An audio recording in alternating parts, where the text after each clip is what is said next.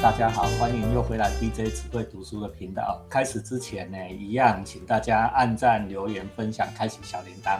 今天我们机缘难得哦，为什么？因为我在 Facebook 上面看到这一位，等一下我们邀请的，看到这一位在讲一本非常有趣的书，所以我就叫他说五分钟以后录音。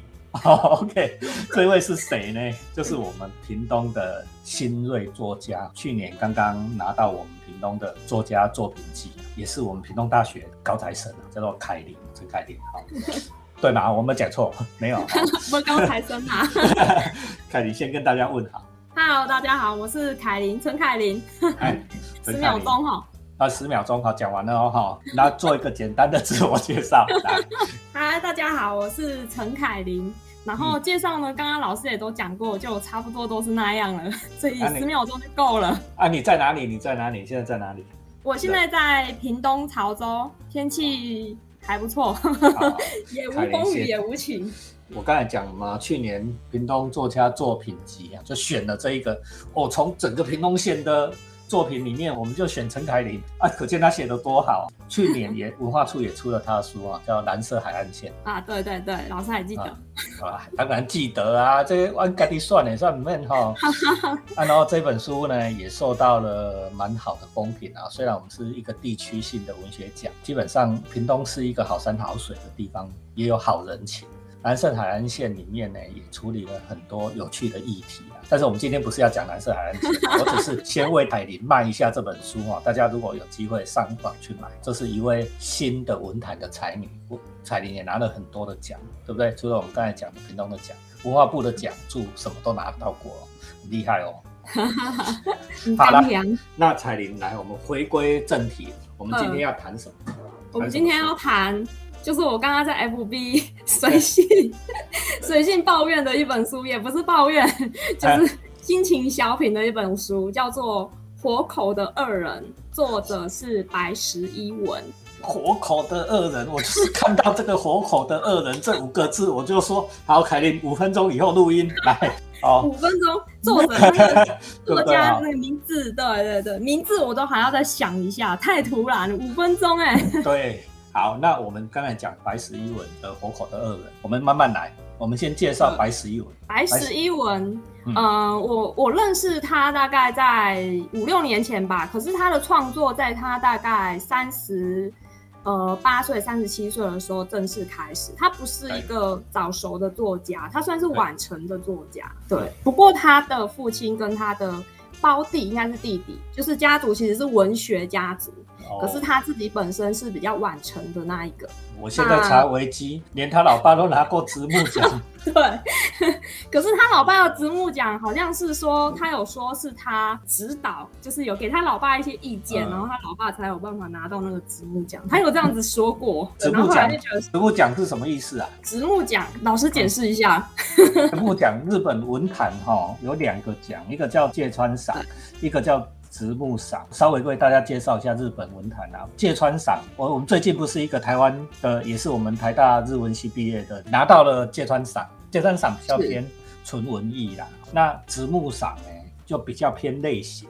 比较偏通俗，应该是这样讲，就是说这两个文类里面最高的奖项，大概就是一个芥川赏，一个直木赏。当然日本没有分得像台湾那么清楚了哈。台湾那个写通俗的不大喜欢写文艺的人，写文艺的纯文艺的，我除外，我也写。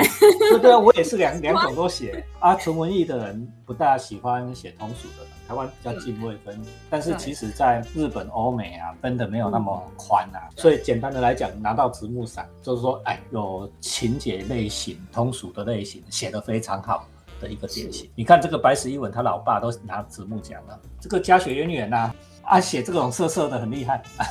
我我破梗了。OK，来，他也不是色色出名的。啊，那那他什么出名啊？我觉得他喜欢写生死议题，只不过吼，他刚好情节里面都会有一些色色的画面的书写，所以很容易被人家误会说他就是所谓的就是情欲的小说家啊，这样。对，白石他自己有出来讲，他就觉得就是在他的自序里面，他有讲说，哎，他也不是一个就是把自己定位成是就是情欲小说家的这样子的一个。定位，可是不知道为什么他的作品出来，可能是因为真的就是色色的画面很多，所以就常常被人家如此定位。那后来他有些书可能就是比较走向生死的议题，或是宗教的议题，比较沉闷，然后读者就会觉得说啊，白石不像白石了。没错呢，我也很讨厌被人家定位呢，因为我是写武侠小说出道的。哎呀，男一啊，龙工不得施老师，施老师写武侠小说的，我其实有一点不高兴。阿林老师 每一样都会写，你就说我写武侠小说。对对对，老师很厉害，什么都会。没一样啦，应该是说作家没有属性，作家没有属性，因为写写小说就写小说，作家没有属性，就是说某一种类型、某一种议题适合用什么样的形式来表现，我们就用什么形式来表现。啊。只不过白石的小说里面，它大概有十几二十本吧，里面二十本，我刚刚数过了二十本，哦，刚好二十本哈。对，刚刚好二十本，到今年。特别突出的金价，他的情欲描写非常的厉害，对。长期写的很好，我觉得他跟一般的情欲小说来比，我觉得它的情欲书写更有情节的推进，画面感也很好。够熟哎哦，就是不是纯粹 A V 啊，不是纯粹看 A 片啊。对看 A 片有时候我们很烦，没情节哦。日本的 A 片已经好一点了，还有一点故事铺陈，他两一画丹麦罗威黑亚伯情节啊，一来就直接上了。对对对，这种情欲描写。的确是有它的难处，我们等一下再来分析啊。所以，我们大致了解白石一文这位作家啊，他是一九五八年生的，比我大几年嘛，所以他归回啊，其实也是一位欧弟上的啦，哈。对的，还很帅啦，还很帅，马西杰的欧弟上啊，但是他这个很厉害哦，日本作家在这方面都很厉害哦。我们有机会要讲村上春树，哎，村上春树其实也很会，他只是不行。那我们简介完了白石一文啊，我们回来我们今天的主讲，我们要讲这个活口的恶人，要请凯琳来为我们介绍一下。呵呵呵我我要讲我记得的哈。来，活口的恶人，其实一开始我还蛮疑惑活口是什么，因为可能对日本的风土民情不是那么的了解。其实白石的小说里面，它有非常重的日本的一个生活的民情。如果像我们就是很少去。可能去日本我就是游玩而已，然后对他们的一些民情不太懂的话，很难去进入那一个情境里面。我觉得这是白石的小说要进入一个比较难的一个起始点。然后火口呢，就是我一开始也在想火口的二人是什么，但是因为它的封面就是两个人，然后我就想啊，大概要是恋爱的故事吧，而且它的封面就是两个人抱在一起。我想说，嗯，这大概是很重的、很重的情欲，然后那个封面又是粉红色，真的是粉红泡泡的粉红色。对。然后我就就想说，他一定他因为他是白石的，所以其实不管他写什么，我都会买。买回来之后才发现，哦，他活口他讲的其实是富士山，然后他其实定位在一个富士山可能会发生的一场灾难，因为大家都知道就是三三一一吧，三一地震对不对？海啸。那引起了就是他们东京的一些嗯恐慌。那其实它里面有写很重的关于地震引起的呃就是周遭恐慌，然后以及部分的人恐慌，可是部分的人很冷漠，就是可能生活在西半部的人很冷漠。那我们没有生活在日本，所以其实很难去进入他所说的那一种嗯因为海啸引起的恐慌，然后富士山会怎么样爆发，为什么会造成那么大恐慌？其实很难进入的，对对，火口，火口就是火山口啦，刚才讲的火山口啦。你好，我之后才懂，原来火口是火山口。啊，富士山是火山哦，很多读者不知道，富士山是火山哦，而且是活火山哦。对对对。因为日日本也是在环太平洋火环带上面，日本太多的故事都是关于地震的哦，天灾啦、海啸啦啊，所以这个火口的恶人，白话文诶，艺术形象就是火山口，在火山口。做爱啦，啊，那个哦，你火山口做爱的两个人啊，不，应该是讲你火山口照片前面做爱两个人，对，因为那个他是他是一张，就是他呃社团时期的。呃，因为男主角喜欢摄影，然后他在社就是以前社团的时候有拍摄过，有学长给他一张照片，然后那照片刚好是富士山火山口的照片。那男主角他非常钟情于这张照片，他就把它放在自己的宿舍床头。然后他跟他的就是女就是女主角就是他的表妹，里面有一个禁忌之恋嘛，就是跟他的这个禁忌之恋表妹，就是非常喜欢疯狂的在这个洞口前面。做爱。哦，男主角和这贤子啊，啊，女主角这子子啦，子子子美。子美呢？哦，子子子子子子我们都还搞错啊！子子这个名字都是很多作家系那个主女主角都喜欢用子子哦。我知道，真的，我发现村上春树的成名作那个《挪威的森林》啊，女主角喜欢那子子，对不对啊？是的，喜东都很会做那种事情的人。哎，好，来继续。所以这名字有特别的意涵啊！这个故事是安怎？嗯，他其实主要是在讲，就是如果末日的那一天，然后因为他一直在塑造一个火山会爆发的氛围。那如果末日的那一天，身为人你还能干嘛？当然就是回归你的身体的欲望啊，你的人生欲望就没有那么多的大道理可言了。什么未来成就、公司、家庭，似乎都不重要，就只剩下肉体的一个欲望。最后，他其实大概要讲的是这个。好 啊，这个我为大家科普一下，这是科学哈。我现在在给你攻科学啊，今晚不是在给你攻文艺。我为大家科普一下，生物哈，在面临那一种，如果你生物的生存环境很好，物资很丰富哦，它就会自己想办法延长寿命，吃得饱饱的哈，让自己呢过得爽爽的。但如果面临了生存压力、生存危机。哦，这面临了天灾啦，什么啊啊，我马上要死了，对吧？哈，马上要死了，他想到的第一件事，赶快留下后代。遇到灾难，生物的反应就是赶快留下后代。所以你会看到那个什么，遇到那个重大的压力、紧张，比如说战争前夕，哦，你记不记得黑泽明在演在做七武士的的时候，对不对？战争前夕，这个战士一定先去做那档子事，赶快找一个女生。想办法留下后代哦，比如说奥运期间哦，我记得前一阵子奥运有一个报道，运动员在进了选手村用掉几万个保险套，最重要的物资啊，因为他面临了竞争紧张的压力，对不对？明天就要跟人家一口罩还重要了，这比口罩还重要呢。这是科普，这是生物学了哈，就是说我们生物面临的生存的压力，第一个想到的就是留下后代。那当人当然比较进化了吧，哈，人人进化了，他已经。不不只是为了要留下后代，他只是说生存压力的时候必须，他就会去做这些事，就去做爱。其实他用的这一个科学，把它埋在你的小说里面。那其实女主角她，嗯，因为他们其实是属于禁忌之恋，所以他们前面一直铺陈说，哦，因为禁忌的关系，所以他们最后结束了关，就是结束了就是恋人的关系，然后各自发展。然后就是男主角贤治，他有了新的家庭，但是就是不顺遂。然后智子呢，他也一路就是不知道要做什么，做打工的生活，然后一直度到就是他后来有一个男朋友，然后即将论及婚嫁。男主角有问他说：“那你结婚的理由是什么？”他就只有告诉他，因为他想要留下一个后代，他觉得他妈妈的人生，呃，如此的就是。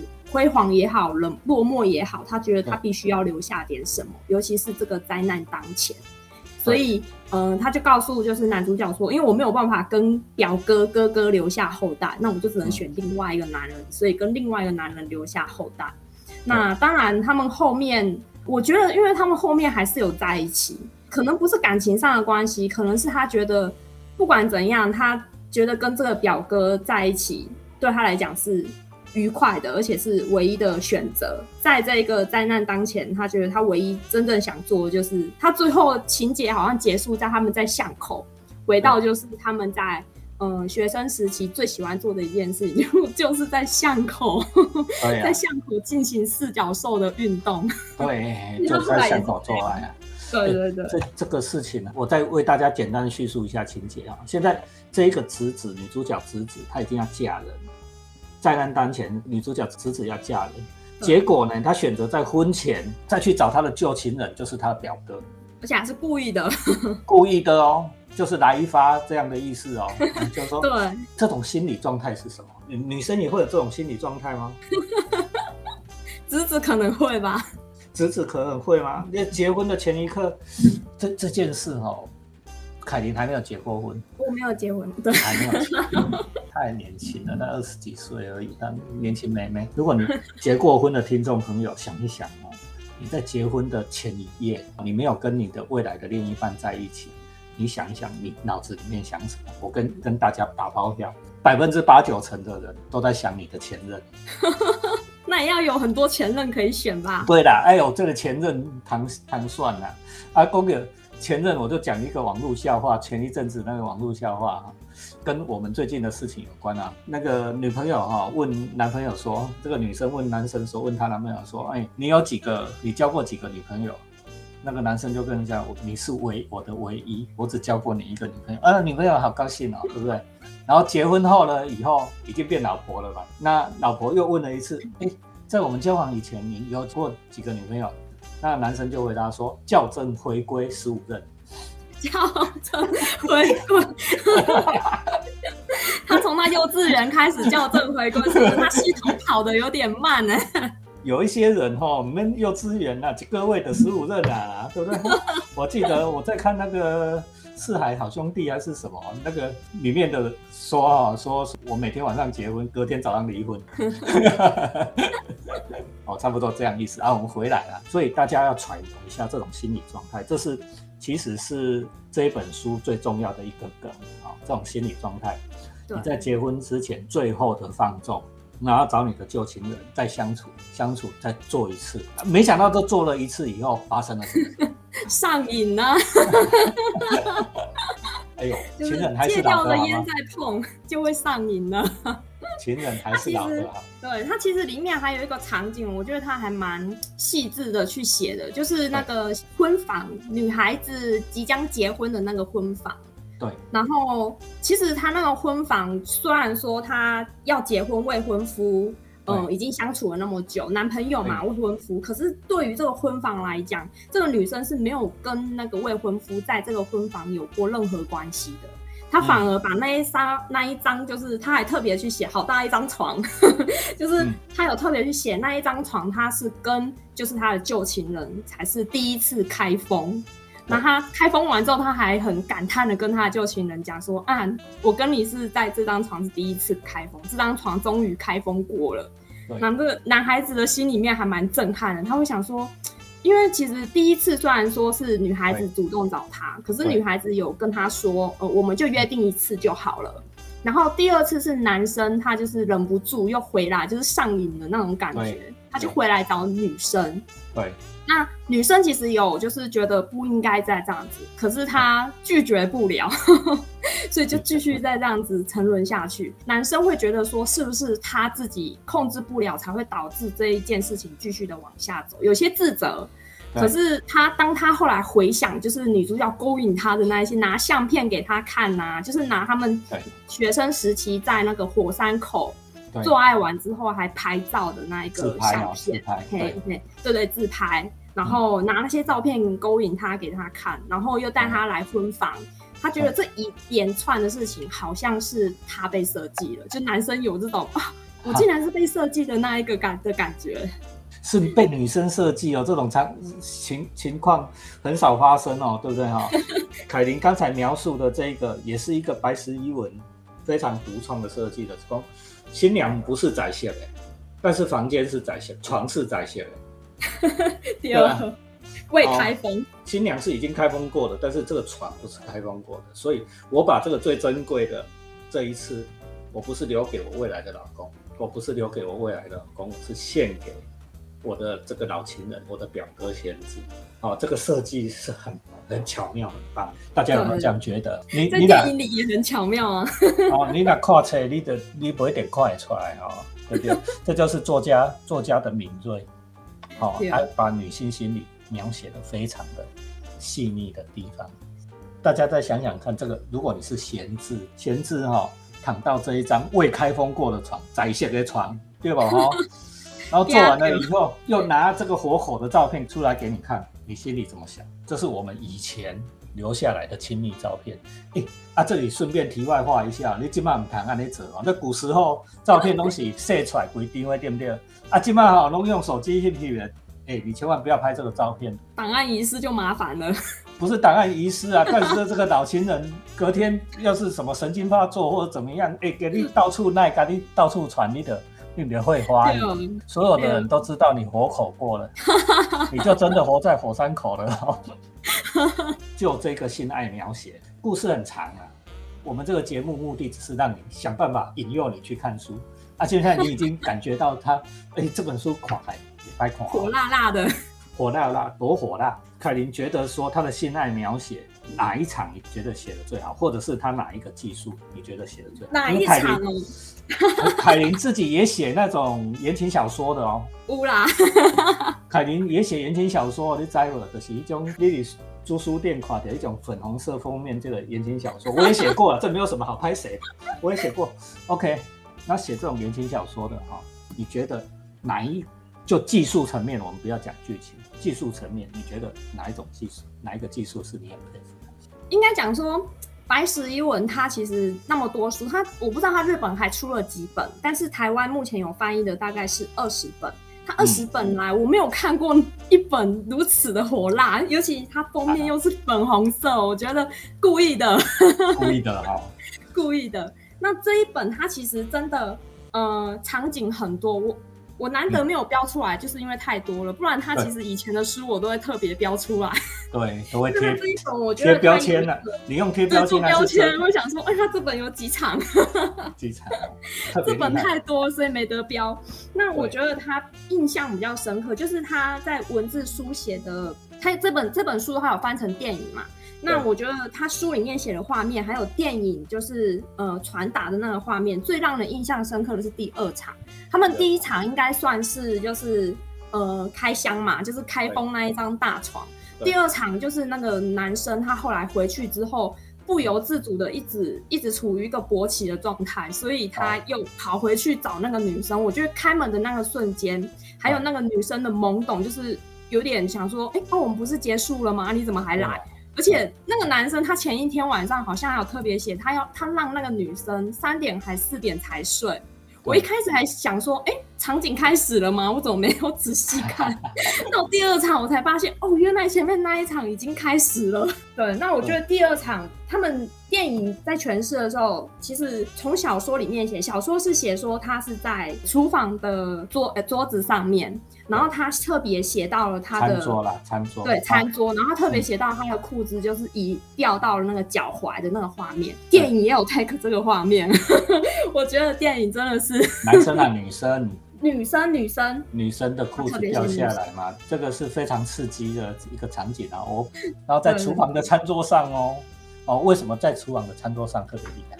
因为食跟欲，我们讲食色性也，食欲跟色欲。会连接在一起。你想吃东西的时候，有时候你就会引发另外一种欲望。所以在餐桌上吃啊，在餐桌上来啊，哈。但吃饱了，人家说饱暖思淫欲，你假扮你就喜欢冲这种感觉。年轻的时候啦，哈，现在我们老了都不会了。啊，现在凯琳那种年轻会了。OK。白石也六十几岁了，他也是这样子，非常粉红泡泡。啊，这个是要对人性的理解，对人的生命的进进程有一定的理解，你才能够描绘出这种年轻的、年轻的状态啊的谈恋爱的状态啦。有些笑脸的作家搞不好还揣摩不到这一种笑脸的作家，就只剩下情欲的画面了。对，就只有情欲，你还没有办法深入两个人的内心世界、内心的挣扎跟矛盾。明明都知道不能再做了，我不能再跟你做了。对吗？两个人是都这样想的吧？对对对，我不能再跟你做了，但是身体却很诚实。现在的网络流行语不是说身体很诚实吗？但是身体很诚实，就继续喽。对啊，所以他后面啊，机场，一发不可收拾，就像火山爆发。虽然知道火山爆发了，后面是毁灭性、灾难性的结局，但是我们还义无反顾的跳下去。对，这就是火口的恶人。对，我觉得白石的书写书写很巧妙，就是他的情欲场景，你如果拿掉的话，他其实在书写灾难的这一块，你会发现。非常的沉重，所以我反而觉得有一些情欲的画面，反而会让就是可能不太了解他书写模式的读者，可以先由情欲这种比较简单的画面先进入这个故事，然后再慢慢的去看到他背后其实要讲的这个活口的这个灾难，对于人就是整个社会的影响。然后可能有一派的人很冷漠，想说事不关己，可是有一派的人他就是像女主角这样积极想留后代的这种恐慌心态。我觉得他最后一直在叫聚焦在这个恐慌，啊嘛无无影，你看看，灾难就要来了。啊，你现在留后代，你买十个月他生出来，对不？对啊。所以那个这种是完全非理性的啦。这种欲望的层次是非理性的，你你理性没有办法控制，你理性只是在找借口，公我想要留后代，没样，没样，你纯粹只是想想做爱而已。真的。安呢？哦啊，这种是是很厉害的，要能够写出这种东西，哎，讲是很容易啊，哈，叫你自己动笔写写看，你赶紧写看没啊？你刚写出来？不简单，我觉得光他那个灾难的一个体悟就不容易了。对哈，我们时间也差不多了啦，凯琳。哎，安大家有喜欢都很想要看这本书了，吴伯，你凯琳手上你这一版是《活口的恶人》，是是哪一间出版社出的？让大家去找。我看买《活口的恶人》哦，嗯。新经典文化，新经典文化，新经典文化都是出正经文学书的啦，它不是，它不是用正经的文学书啦。其实我们讲的很开心，好像都讲色色的，不是为了色色的来接触文学，真的。好，从色色的来接触文学啊，这途径上面就很了。啊，这样你知道我们这个读书频道的用意了。好，你如果不喜欢读书，哎，想想看，色色的有没有很想很想读？另类另类接触文学的法门，不难得西安呢啊！大家一起来读《白石一文》《活口的恶人》。哎，你有看电影吧？我我有啊。哦，电电影女主角够帅耶呢。电影太火辣了，我觉得电影它因为小说跟电影比较不一样，小说它还有一些灾难的叙述，还有男女主角他情境就是内心戏那种意识流的写法。但是电影它可能表现的，对它没有办法用口白的方式一直讲吧，所以就变成很多画面。龙内功美，高税耶，新宅哥贺，技术又很好啦，我这个直接讲了哈，真的，大家去看电影，这个一定限制级的啦啊！但是呃，院线现在不知道有没有，我想大家上网络查一下，搞不好有机会看到。这是二零一九年日本非常好的卖座非常好的一部电影。虽然场景很简单，你会看到都是普通的房子，然后普通的房间，新婚房大床，哎呀，就说床大而已。可是床也没有我们李安搞射箭那一张那么那么漂亮，对不对？哦，对对对。的床，呃，书找出来看一看，把电影找出来看一看。如果深度的读书迷，应该会发现像凯琳讲的，这个有一段落差了哈，因为影像的处理方式跟文本的处理方式是不一样。但是各自把它当做不同的媒体形式来欣赏，进入文学，进入艺术，好吗？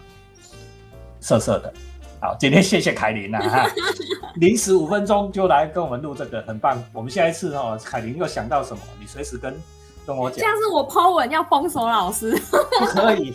下一次哈，我们要讲更更多色色的东西来让大家接触文学，好不？